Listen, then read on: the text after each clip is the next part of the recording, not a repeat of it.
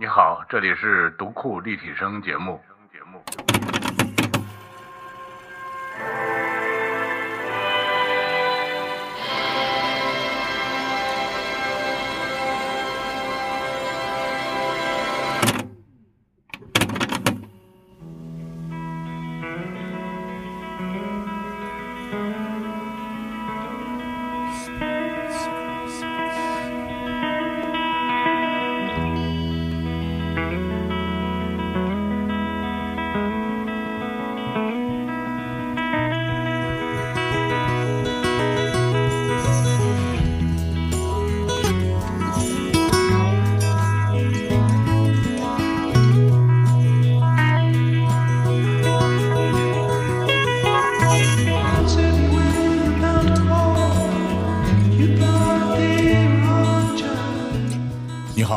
是读库的老六，我们在录音室里接着聊《来自民间的叛逆》一本书的诞生的过程。现在再介绍一下我们录音室里的两个嘉宾，一个是我们的有代老师，一个是本次主讲人土摩托老师。请土摩托老师书接上文。上回书说到，一个小学生啊，赶上了中国正好从一片贫瘠的土地上有一些音乐的元素的注入，在他小小的心灵中埋下了一些音乐的种子。但是呢，他义无反顾的考上了复旦大学生物系。嗯，我不是考的，我是保送的。哦 我那时候真是学霸，就是这方面确实是自豪的。我参加过全国中学生物理竞赛，拿过二等奖，全国二等奖。嗯，比赛是在复旦进行的。对不起，啊那那一等奖现在不吹牛就更厉害了吗？你那一这拿二等等奖当然，更厉害了，但是我不知道他们哪儿去了都。但如果你不做你记者这个行业，正式的按照你的专业毕业以后，应该现在在做什么呢？应该在做研究，是应该做疫苗吗？呃，不一定是疫苗，很可能是比如制药、癌症，我都干过这些事情。嗯，一个在美国从事生物科研工作的中产阶级没有了，没有了，有点像鲁迅的 人生轨迹。好吧，我如果往脸上贴金的话，是可以这么贴的啊。我就在想，就是那时候作为一个理科生，嗯、音乐的业余爱好者，嗯像我这样的人是非常多的。上次就讲过，嗯我那个时候录这个港台音乐什么的，我们全班同学都要找我要的。所以说，我们全班同学里喜欢音乐的人是非常多的。那像我这样的人呢，在复旦可能也很多，比我高几级、低级，很多这样的人。但是可能也就只有我这样的人会走到这个步，是因为什么原因呢？一个人光有热爱是不够的，很多热爱呢，比如只是一个你的业余爱好，尤其像听音乐、看电影、话剧、什么读小说，很多人都有这个爱好，对不对？但是嗯促使你把你本专业丢掉，去进入这样一个行业、一个外行，不仅仅需要热爱，它需要一个契机，让你把对这个东西的热爱变成痴迷。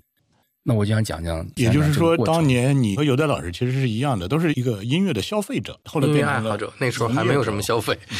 我不知道有代什么时候靠音乐吃饭的。我当时就是想怎么能够靠音乐吃饭，所以才走上这条路的。因为我基本上每个月把家里给我的零花钱和食堂的这个饭钱都买了磁带了。那买了磁带以后，我得怎么把这个 找不回来啊找不回来。所以最早的时候，可能是拿着我这些磁带到当时北京的 disco 啊、迪厅啊、舞厅，都是在五星级饭店。就我就去这个五星级饭店说你你们要不要 DJ？人说我们这儿有电工了。当然最早我去做 DJ，而且还能挣到钱的，你知道是哪儿？是马克西姆。就是有一次高旗他们那个呼吸乐队在马克西姆演出，更开心，好吗？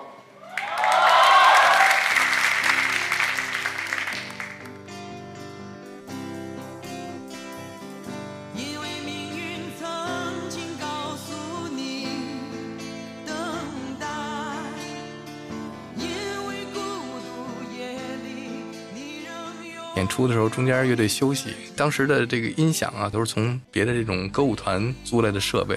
租设备的所谓这个电工，也就是这个调音的人呢，他就放了一盘磁带，可能是放的什么类似于李谷一什么这种的，所以当时就都惊了，说 这这不行。然后高奇就满屋子找我说有带在哪儿？有带在哪儿？我说在这儿呢。我身上老带着磁带嘛，说你带着磁带呢吗？我说带着呢，有带吗？今天有带。说你赶紧放放音乐，赶紧放放音乐。嗯所以我就去放音乐。然后当时身上带着什么有 UB40 的什么 Ray Ray Wine 啊什么这样，我一放，哎，大家跳舞了。当时还放了 Eagles 的 Hotel California。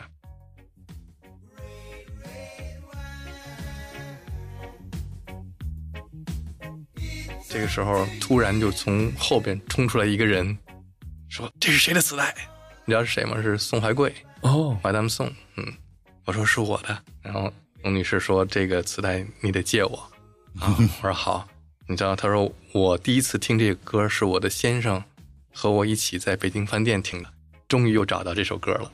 啊，音乐的力量啊。然后转头就跟他女儿就是小红，嗯，哎，下次咱们再做 party 的时候，就让他来当 DJ 吧，让他来放音乐，就这样。挣了多少钱呢还在大学上课呢，那放一次给我好几百，是吗？挺好啊。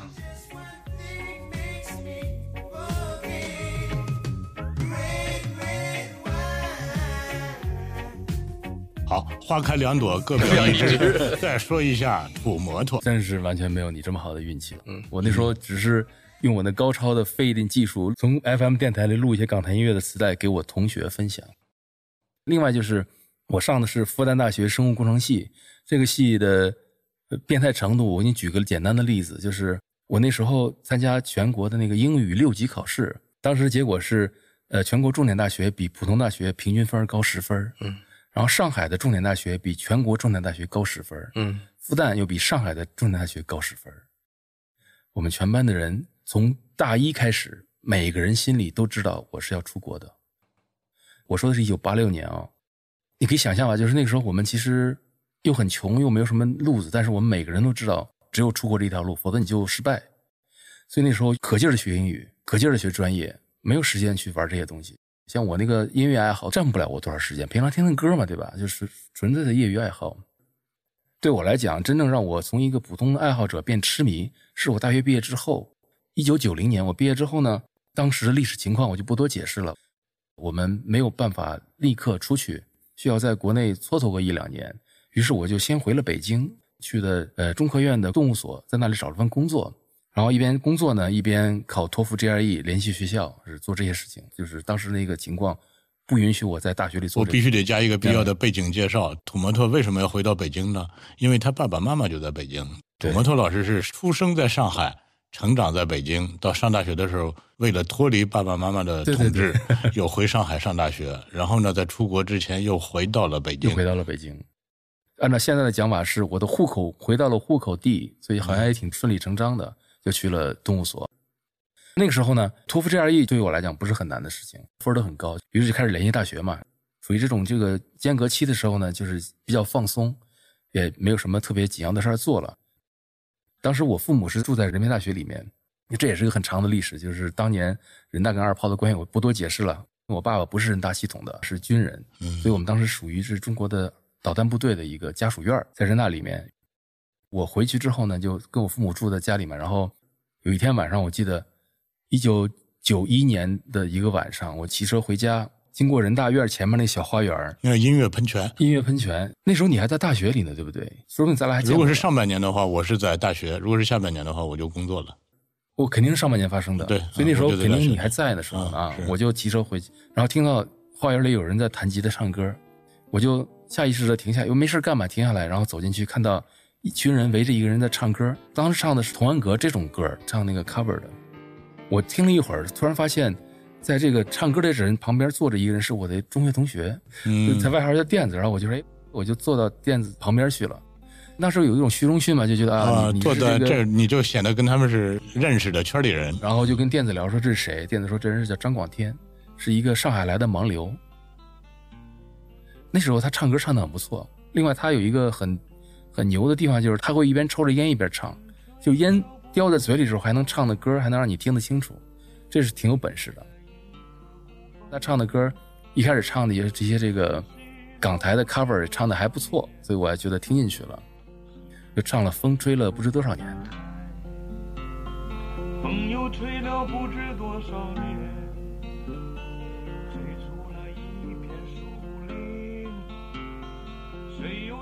了不知多少年，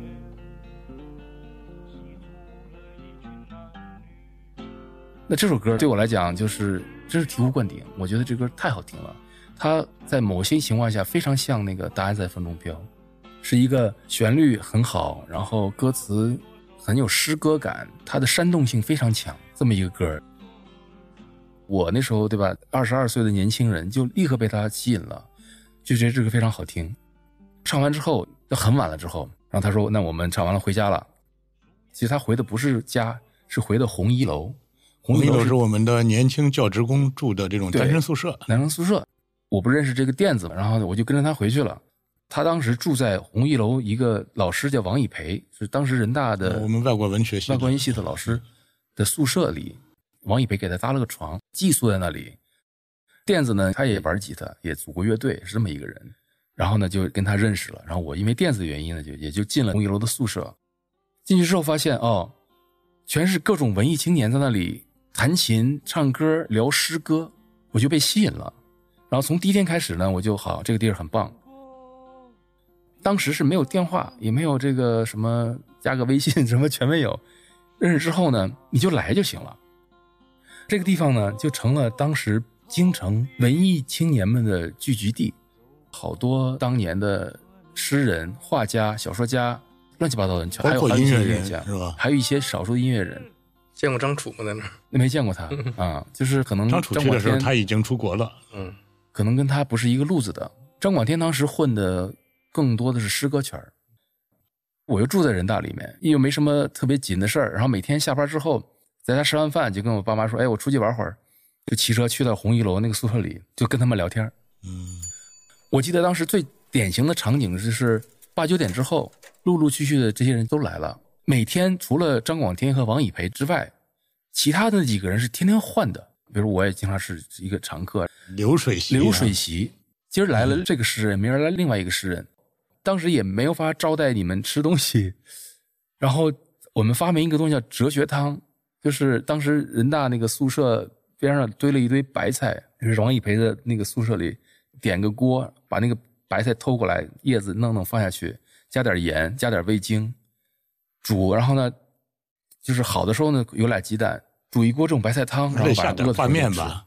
对，加点挂面，对，靠这个来那个王一培的哲学汤，确实很多学生也喝过的喝。过是吗？哎呀，那还是这个传统被他留下来了。嗯，我印象比较深的是张广天，他写了这个呃“风吹了不知多少年”，还有一路走一路唱，我记得很清楚。那个时候他就开始，呃，怎么说呢？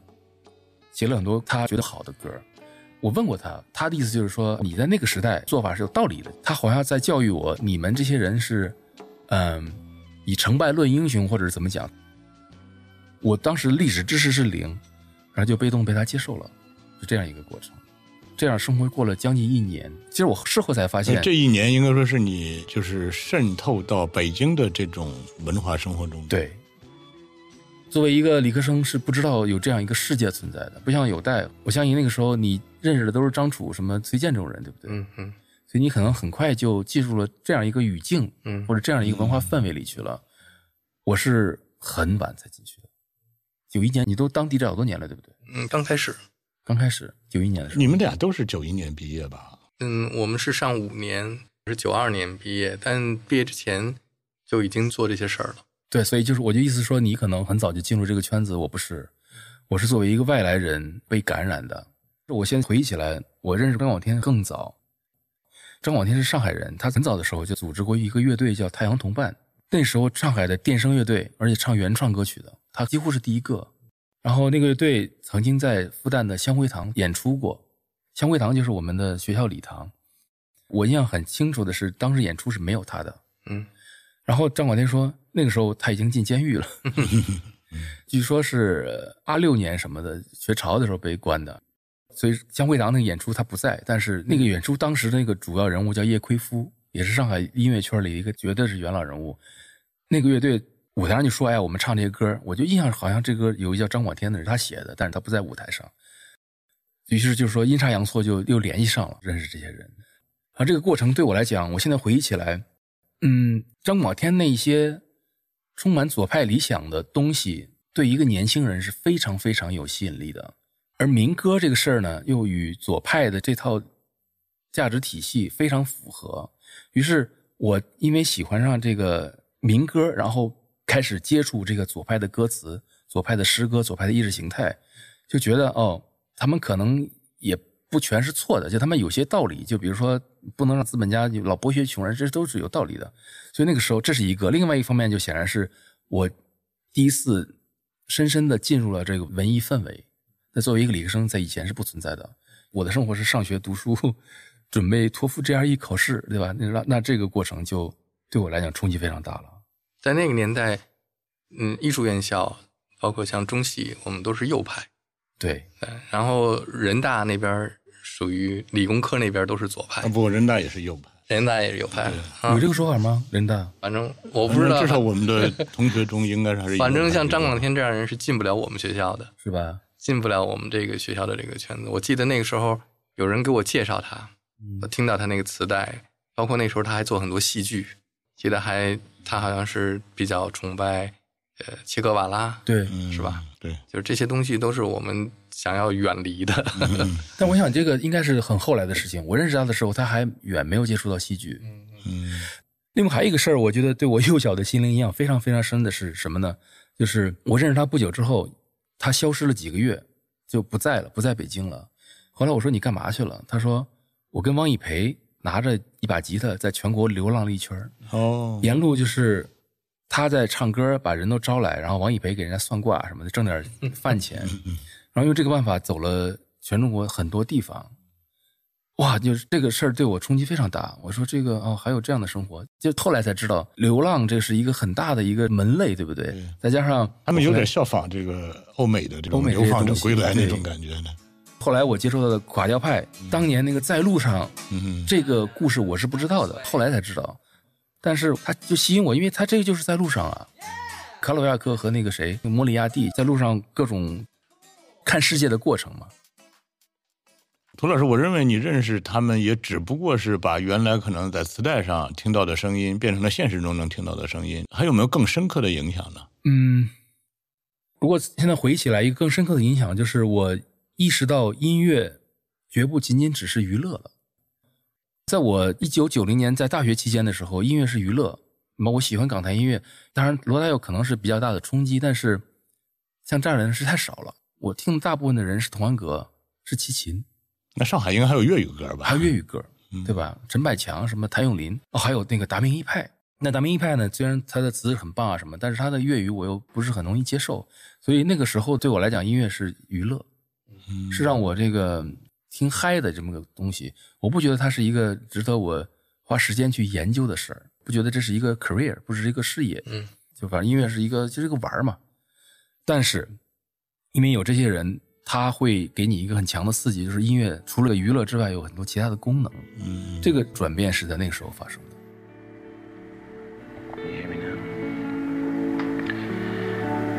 But anyway, tonight also I wrote a song called On the Road. I'm just re- reading what I wrote all night. There are better things coming than what I wrote all night.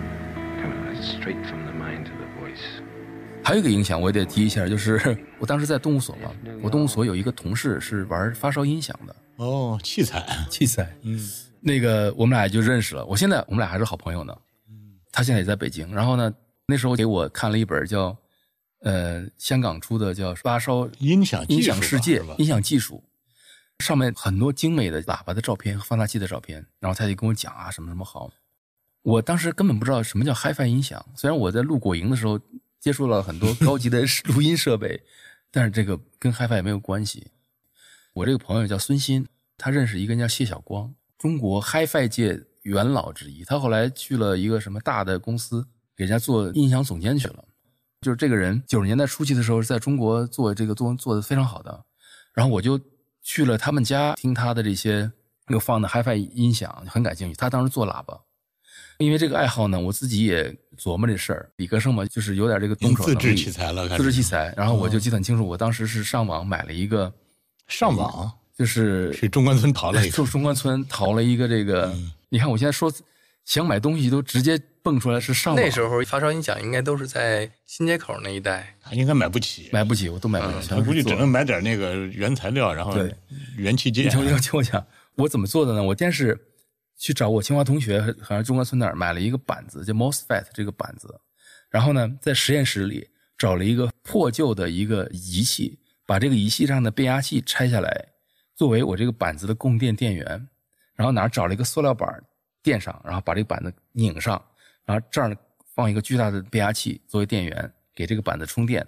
输出端也是那个线接好。我喇叭怎么做呢？就是找我的那个一个朋友帮我做了两个木头盒子，然后呢找人打了两个孔，去那个东城区，当时有一个什么喇叭俱呃什么什么国营地级喇叭厂，买两对儿一大一小的那个那个喇叭拧上去，然后那里面那玻璃棉是找我的清华建筑系同学从他们建筑材料里偷出来的，啊，做了填充材料，玻璃棉，玻璃棉，就让出来吸音，就做了这么个东西。然后我就拿这个东西，经常在人大的一些小地方办 party，嗯那真能响。那它很响的。嗯，所以土摩托之前是土土土音响，响。啊而且我用土喇叭我土喇叭用我用这套喇叭，于一九九一年在人大办过我生平的第一次音乐讲座。我不是喜欢这个发烧音响吗？这个领域里有很多唱片是被公认为叫发烧碟，因为它录音质量好。嗯，我现在回想起来，嗯，录音质量好的唱片往往都是民歌系的，不大可能是一个摇滚，摇滚太吵了。所以就是我因为这个发烧的爱好呢，听了很多的好的民谣的 CD。比如我举的几个例子啊，这个是我当时听的比较多的一张 Tracy Chapman Crossroads，实际上它的第二张评价已经不如第一张好了，但是我还是非常喜欢。那这张唱片，呃，当时也是被张广天什么的很喜欢，因为他是一个有点左派倾向的歌手。但是后来我看他演出，他不是这样一个人，是一个非常温和、非常善良的一个人。但是这张唱片，呃，当时我肯定没有这个，我肯定都是别人考的那个磁带。然后我觉得这个唱片呢，应该给人大的学生们普及一下。这是我们人大班门弄斧去了。对对对对对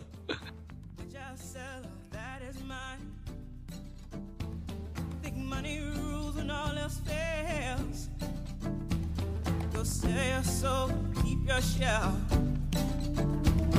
I'm trying to protect what I keep inside. 我还认识一个叫朱林祥的人，是当时人大的学生。哦，那是我们新闻系的。对后来他去了怎么那么熟？北广播电台京北京电台吧？对对，后来去了广播电台。这个关于朱林祥的故事，我们后面还有他的很瘦的，对，很瘦，嗯，先按下不表。按下不表。然后他给我就是小孩找了一个教室什么的，然后我就贴了广告说，嗯，今晚介绍 Tracy Chapman。嗯，我记得很清楚，就是那个，呃，我去讲课的时候用我那套音响，然后呢，讲课的时候来了好几个老外。我说你们这怎么回事？他们说那个今天 Tracy 要来吗？不是，只有我。这就是那个时候，把你打一顿。那时候我已经有很强的表现欲了啊。哎，第一次讲座涂涂老师，我认为这不叫表现欲，其实这是叫分享欲。分享欲，对，你看，我们是干这一行的，我是做编辑的。什么人能做好编辑？他得有强烈的分享欲。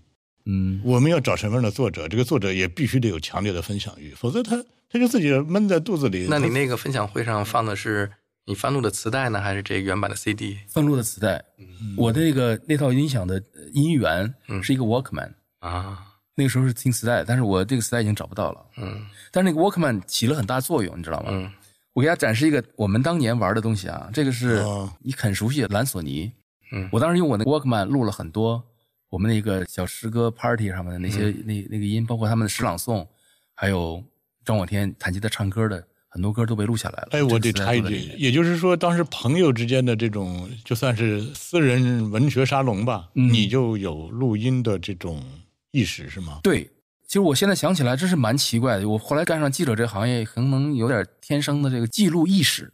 哎，我我 Walkman，然后经常会哎就录吧，就就按下录音键开始录，录了好多盘，现在全保存的。而且我前两天拿出来听，还都能听。这个磁带质量还是不错的，但是这肯定都是录了好几个别的东西，然后抹掉，录上这个东西。英语九百句什么哎，这个东西把它把它抹掉，录上这个啊。我只那那拿了，你还这种磁带你还保留着吗？有有有哇，你肯定很多。很多啊。那你那各种交响乐。的那成套的也都还有是吗？那后来交响乐都被我抹了录摇滚乐了。好嘛？还有一个人，就是我也得吹吹牛了。我有一个呃中学同班同学，但是高中不是，初中是叫张帆。各位哦，这是那个叫迷笛对学校的应音乐节该都知道，的是吧？他是他后来是这个张帆吗？对，张帆太多了他后来是开创了迷笛音乐学校，啊，所以他是怎么说呢？中国地下摇滚的教父。教父级人物啊，他是我同学。张帆的母亲是我初中的第一任班主任，所以我们其实关系非常好。我后来毕业之后回来找他，还去他带着我去迷笛，那我第一次见到迷笛就是什么样，他带着我去的。张帆是不会弹琴的一个人，弹的很差，会就是反正不会。张帆唱歌很好，于是我印象很深的是，我们中学有一年毕业，张帆去一个差学校，也就是八一中学，拉了一帮这个会弹乐器的人，他在舞台上唱《One Way Ticket 》，哈哈哈哈哈！这你知道我我问问他，我问问他，你问问他吧啊。那时候八一有长宽，啊，对吧？因为有长宽的原因，所以八一长中学宽跟我们是一届的，八七级的，对，就是我就说，因为有长宽，所以八一中学有比较好的这个传统，我们学校没有，我们人大附中没有这个。但是我们人大附中出了张帆，他会唱歌，嗯所以张帆人很高很帅，那个时候在舞台上很很吸引人的。但是伴奏乐队全是八一的人，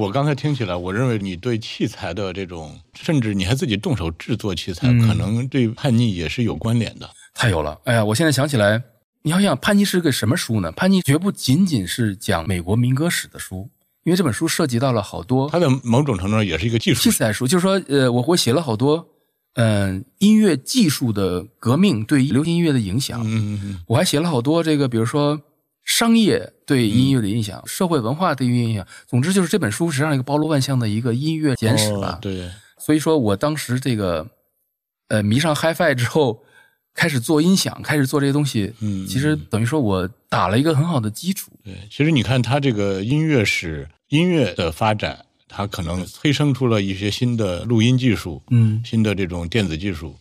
反过来，电子技术又重新又改变了音乐，甚至定义了音乐，或者说，我给大家举个例子啊，就是在没有放大器、没有喇叭之前，什么样的民歌手会成功呢？必须嗓子很大才行。嗯，你嗓子好是没有用的，因为你唱歌的时候没有扩音器，没有喇叭给你放，底下比如说一百多人，你你的嗓子如果不大的话，没有人听得见的，你就没有用了。嗯但是后来有了电麦克风，嗯有了放大器，有了喇叭之后，于是如果你是一个 crooner，就是、嗯就是嗓子很轻才可以轻声唱歌。啊，然后很这个很美，但是根本就穿透力很差的嗯人，也可以借助这个器材传得很远。所以民歌因为有了这个东西之后，嗯才变成了我们现在所熟悉的那种民谣、那种那种 ballad 那种形式。在这个之前，只是比如说妈妈吼妈妈唱，不是 家里妈妈唱给孩子可以，稍微地儿大点就不行。所以早期的民歌都是非常吵闹的。嗯比如说早期的民歌的那个呃乐器，吉他是不行的，吉他声太小了，所以那个时候主要乐器是什么？是小提琴，嗯那个声大嗯嗯并且你看，它录音技术不是反过来把那个单曲的时长都给改变了，啊。这个是吧它是这个指的是它的承载这个 format。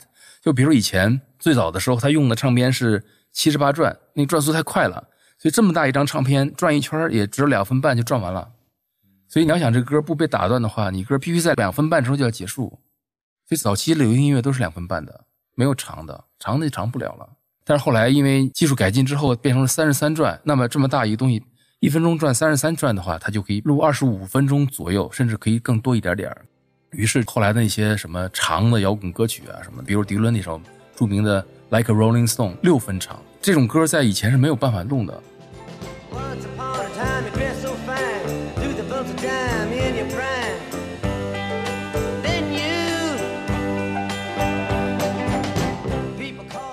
看书里介绍，那时候迪伦这首歌去电台打榜是要把歌弄成 A、B 两面的，一面三分钟，所以那时候放着放着歌，可能还有像有代这种 DJ 唱两句，下面翻面了，一个歌被阉割成这个样子。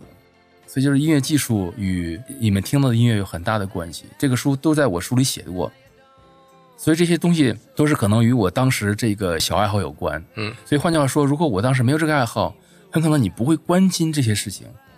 而且你看到这个书中讲这部分内容的时候呢，你也没有那么强的敏感性，会去研究它。我恰恰是呃曾经迷过 HiFi，再加上可能有一些理科背景，因为这部分就成了我《叛逆》这本书里一个很重要的章节。涂老师，你认为你滞留北京这一年多，让你从一个音乐的这种发烧友，嗯，变成了稍微有点入门的这种感觉了，是吗？对，一只脚跨进来的这种感觉。不敢说我真正进了音乐这个门儿但是我那时候有很强的痴迷感。怎么说呢？就是我那时候带着一种非常遗憾的心情离开了北京，恋恋不舍。恋恋不舍。我特别舍不得这个氛围。那是因为当时那个氛围，不足以把你留住。后来我们不就把你留住了吗？啊，这是后话，先按下不表。按下不表。哎，我再问一个问题啊，这稍微尖锐一点。我相信有代和张广天老师应该不能成为朋友。你当时呢和张广天老师相识，并且在一起厮混了很长时间。如果假设当时你认识的有代，你们在一起厮混，你能描述一下可能发生什么吗？那让有代老师描述。我以我我来好吧，我先说以我当时的那种，我当时是一个空白，是个小白，就是文艺事儿跟我没有关系。我想象一下的话，如果我当时认识是有代，我很可能变成他这样的一个人。就是我那时候我很容易被影响，我觉得是这样的。那有代老师，你想象呢？嗯，但是你觉得当时你应该也有这种，就是大伙儿随便进出一个门然后抽烟喝酒，对对百无聊赖，什么事儿都干这种。八十年代其实就是这样，对对对，大串联。嗯，如果是他这样的一个傻理科生，没有他这样的来中戏，肯定我给他介绍好多磁带啊，然后我们俩互相分享磁带啊，这样的不，。但是还有一个，我可能得改正一下我的说法，就是我那时候毕竟还是个正经孩子，就是张广天他吸引我的一个一个很大原因是他还是比较正经，相对正统，相对正统，道统。我正经指的我觉得是他有点痞？是他是痞，但是我指的是什么呢？比如说张广天和那个电子的关系，电子是个痞子，嗯就是我是个好学生，从中学开始就是个好学生，嗯所以如果你是个门门课不及格，然后呃唱摇滚乐就泡妞的那个人，嗯可能信不了我。嗯，对我就是这样的学生，是这样的学生吗？呃，涂老师，我还得再问你一个问题。啊我认为滞留了一年，不仅仅是认识了这些人，还有一个，我认为是让你一个傻理科生具备了一些傻文科生的基因。太太对了，太对了。其实我现在看到我的那些同学有点什么呢？就是他们一直没有经过我这段过程嘛，就现在他们好多人已经离我非常非常远，就变成了书呆子，没法聊天了。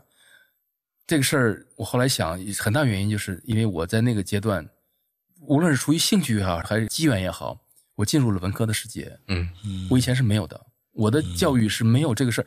对我来讲，文科是什么？文科是英语，嗯就是你们唯一让我重视一个文科的科目是英语，因为我知道它很有用。什么历史、地理，呃，这个叫什么那个呃美术、音乐，对我来讲都是没有任何用，因为我们高考不考它。我自己那个音乐兴趣对我来讲也没有那么 care，不当它正回事儿。呃，不过这个说起来真是很遗憾，就是咱们这个从中学开始就分科太早，嗯是吧？就理科生，他就是理科生的这种视野、这种思维；文科生就是文科生，他并且还相互鄙视。我不知道现在小孩怎么样，反正我那个时候真是，就是呃，我们学校的文科班简直就是被我们理科班鄙视的一塌糊涂。但是你其实我们看好的文学作品，并且我相信好的科学界的大师，嗯，他应该都有那种跨界的感知能力，或者是那种学习能力。这个怎么说呢？就比如后来我三联写过一个专题叫呃创造力的起源嘛，哦，对，嗯，人类的终极问题三大终极个创造力的问题之一。我叫后来研究过创造力怎么回事。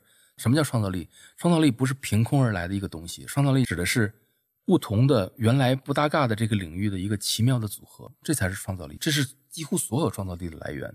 甚至牛如爱因斯坦这样的人，他也不是凭空而来的，他也是站在其他巨人的肩膀上，只是把他们融合起来，变成他的相对论。那对我来讲，比如这本书，我甚至觉得啊，如果你是一个呃从小长大的文科生，比如有代，你可能写不出来，嗯，就是你可能没有呃我当时的那种那种钻劲儿，和以及比如说我对音响的这个嗯这这种我认为它是背后它有一个理科生的那种思维工具。嗯这个思维工具可能是咱们文科生接受的教育越多越不具备。就有一种钻劲儿，我确实有钻劲儿。我就这么说吧，这本书我是拿它当写一个理科的这个论文那种劲头来去写的，嗯嗯，就是我要先打好主干之后，要找这个论据去支持它，然后就找看各种书，然后去按照那个思维方式来写这么个东西。当然中间肯定有很多评书的技巧什么，这是我那个少数的文科教育来的，但是它的很多东西，我相信一个文科生还比较难写出来。嗯。反正比如说我看了好多后来中国的那些呃音乐的书，嗯。真是与我这本相近的没有。嗯。比如李婉写的那个民谣书，嗯，还有郝仿，呃，呃严俊，嗯。就他们这些人写的那些我都看过，嗯，觉得哎呀，真跟我完全不是一个路子。逻辑性不够。对，因为我这个书实际上是有一个极强、很清晰的脉络，有很强的这个因果关系什么的，就是历史，就是带有一种欢迎购买来自民间的叛逆，文理兼修，对吧？软硬通吃。但是如果广告总结一下的话插播完了，就是你接着说。我总结一下的话，就是你要像我这样一个改行的人，你必除了热爱以外，一定要痴迷，一定要进入一个痴迷的状态，你才能就是有足够的动力、足够的信心、足够的这个这个 reward，才需要改行，否则的话是改不了的。嗯，这个是我的一个呃，我觉得其实刚才涂老师说的这个给我两点，一点就是你刚才所说的这种，往往是你无意识中埋下来的，就是不搭嘎的东西，它最后有可能给串联起来，哎，这就是创造力的奇妙之处。是吧？换句话说，如果这你当时两个东西修了一个破音土土喇叭，对对吧？那土喇叭就有有关联。比如说，我我刚才讲那个创造力的起源就是这样啊。如果说 A 和 B 很有明显的关联的话，根本轮不到你去想他们的关联，哦早就有人想到了。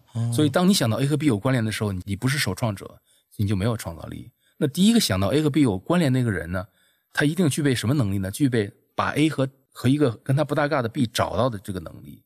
那这个第一可能需要你去主动的去找，另外一个就是机遇，就是很可能这些事儿就是没有关系，那就是纯属偶然嘛。偶然被你碰上了，很可能他就连上了。然后呢，你如果有心的话，把它联系起来的话，你就会告诉大家啊，你看 A 和 B 是有联系的哦，这就是你的创造力了。嗯但是我觉得这个可能是它就是纯属偶然，或者是呃运气的成分在里面。但是另外一个，我觉得是大家应该自觉的主动怎么说呢？就是一个文科生最好让自己具备一点理科基因，一个理科生呢最好也有一点文科生的素养，是吧？这个就不要互相隔绝、互相鄙视了。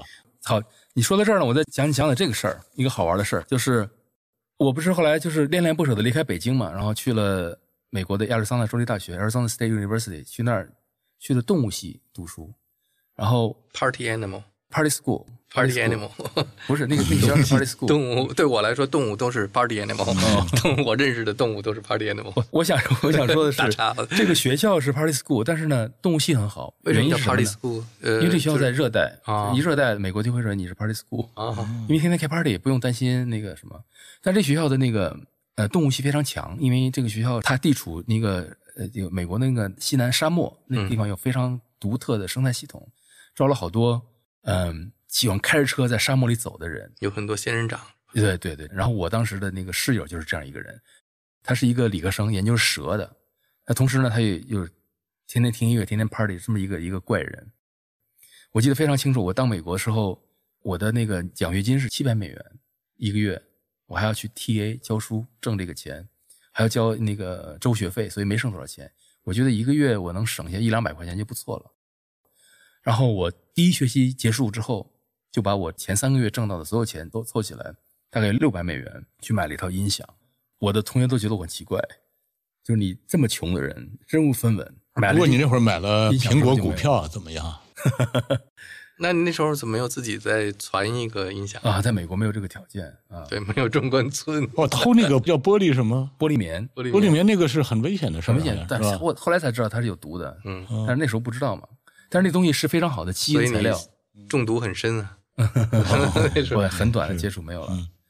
好，那我认识这个人叫 Andy，然后呢是一个一个一个 country boy，就是喜欢开车去抓蛇。那时候我们我屋里老是有蛇，嗯。我那时候买一个音响嘛，然后呢就是去一个叫 Columbia Record Club，嗯。就是一个一个有点像现在的那个那个网飞，就当年网飞不是靠卖 DVD 成家的，这个 club 是靠卖这个邮寄 CD 起家的一个公司。嗯然后呢，就是你买这个东西之后，你比如说勾，他给你一个表，我们现在库里有这些货，勾勾勾勾完之后，他就很便宜的给你寄来这些 CD，好多他的 business 就是二手 CD，不是是一手的，他的那个商业模式是比较怪的，我就不想多解释了。总之是我第一批 CD 是靠这个买的，啊，因为这个便宜。然后我记得很清楚，我买了这两张唱片，有赖应该很知道，这张显然是 Simon Garfunkel。Simon Garfunkel 的精选集，因为我小时候很喜欢他们，甚至连崔健老师那个七合板都唱过他们的歌，斯卡布罗集市对不对？唱过他们。Parsley, sage, rosemary, and thyme. Sparrow and snow-crested cloud. Without no seam or needs and 当然，出于这个对张广天他们的信任，我老听他们提鲍勃迪伦，我就买了这么一张唱片。嗯但对他我的印象就是刚才讲了，《答案在风中飘》，我知道是他唱的。嗯另外，我大学老师给我放的唱片我很不喜欢，嗯但是呢，我说好吧，那给他一个这个机会，嗯我就买了个精选集。然后我那个室友安迪看到我这些唱片大概有七八张，当天的场景我印象非常深，因为那样给我很大的冲击。他就拿唱片说这个好，这个不好，这个不好，就一个一个给我弄，嗯几乎都是不好的。然后这张我认为他要停下来了，他没有停，这个也一般嘛，嗯不好。他拿起了这张唱片，鲍勃迪伦精选集，他说这个好，嗯哼赶紧听这个，我就把它塞进了我的新买的六百块钱的组合音响里去。然后我想他肯定会放那个第二首《答案在风中飘》，他没有，过过过过过，一直过到倒数第二首，就是这歌叫《Positively Fourth Street》，嗯绝对是第四街。我那时候根本不知道是什么意思。然后他把这歌放开之后，我一听，我就傻了。我说这不是跳舞用的嘛？因为那个节奏非常欢快。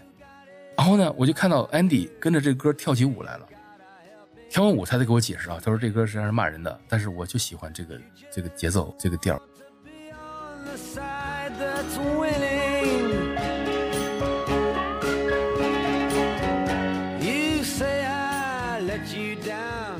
那时候给我打开了一个很大的大门，就是我突然意识到，民歌绝不只是一个人弹吉他唱一个什么诗歌，或者唱一个反反反资本主义、反资本家的东西，不是这样的。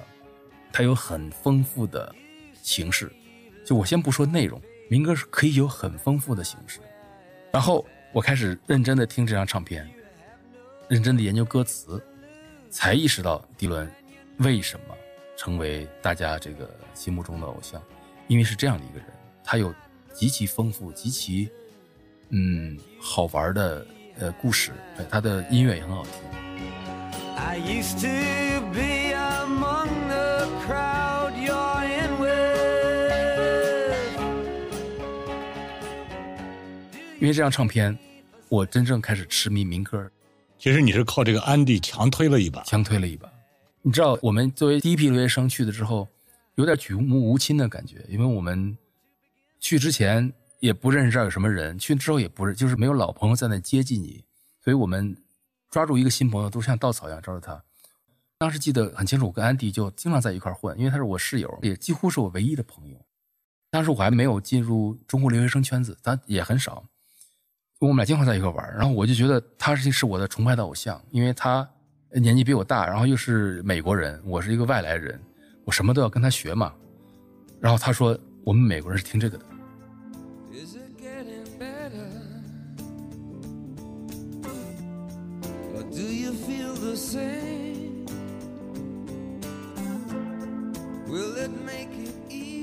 然后我觉得哦，你们的口味是跟我印象中、想象中的听《答案在风中飘》的那代美国人是完全不一样的，才会意识到哦，这个事情可能我原来对美国民歌有很多误解，嗯。实际上不是这样我想的事情。但安迪听民歌吗？当然听，听民歌。对听，嗯但是他就是他是迪伦的粉丝，啊然后他就说我喜欢这首歌，因为他能跳舞，嗯是这么一个人。他是个 country boy，就是一个我记得很清，他是 Omaha 的人，嗯就是内布拉斯加就是 Omaha 一个一个小地方的人。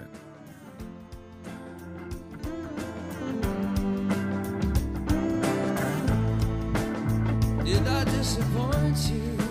那有的在你的音乐生涯中有这种强推者吗？有，我也他说的这个安迪让我想起有一个，嗯，也是美国的留学生，嗯，大高个儿，好像叫 David，到我们学校，他好像是人大的，在人大上上学，但好像是认识了我们学校一个女生，嗯就为了追我们学校这女生，他到我们学校来上中文课。到了我们学校以后呢，我们在追这个女生呢，就是他说他喜欢摇滚乐，然后我们学校这女生就跟他说：“那你喜欢摇滚乐，你应该认识我们学校有代啊。”就这样。然后我去他的宿舍，他有一天特别认真的，他拿来几盒，两盒还是三盒那个磁带，都是金属带，但他的英文写的很差，那个手写的特别难看，在那上面写的。他给我讲了一个故事，就是他说他来中国学中文之前，他是在美国大学里边做大学电台的。哦他来之前的一天晚上，他就在他的大学广播的那个直播间里边，把他喜欢的黑胶唱片一张一张都录成这个磁带，他把这些磁带都带到中国来，然后他给我讲每一盘儿这是谁，这是什么歌，Clash 的都需要这样一个人。嗯，Dead or Glory 讲的 That's a Story，然后这样他每一盘磁带给我说这盘磁带哪首歌怎么怎么好，我给大家科普一下什么叫金属带啊？嗯，就是像这种磁带就不是，它是一个就是怎么普通的磁带，它跟金属带最大区别就是高音，金属带的高音要比这个多两千赫兹，嗯，于是你听金属带的那个高音就要比这个清晰的多。巨网一，巨网蚁，万盛的九十分钟的金属的磁带，当时录的这些从黑胶唱片上转录下来的。哎，那我还很好奇啊，有没有比如说你原来特别喜欢一首歌或者一个歌手，结果因为这个强推者就特鄙视那个歌手，结果你说哦，那我也不能再喜欢了，结果有，我立刻就想说 George Michael，乔治迈克尔。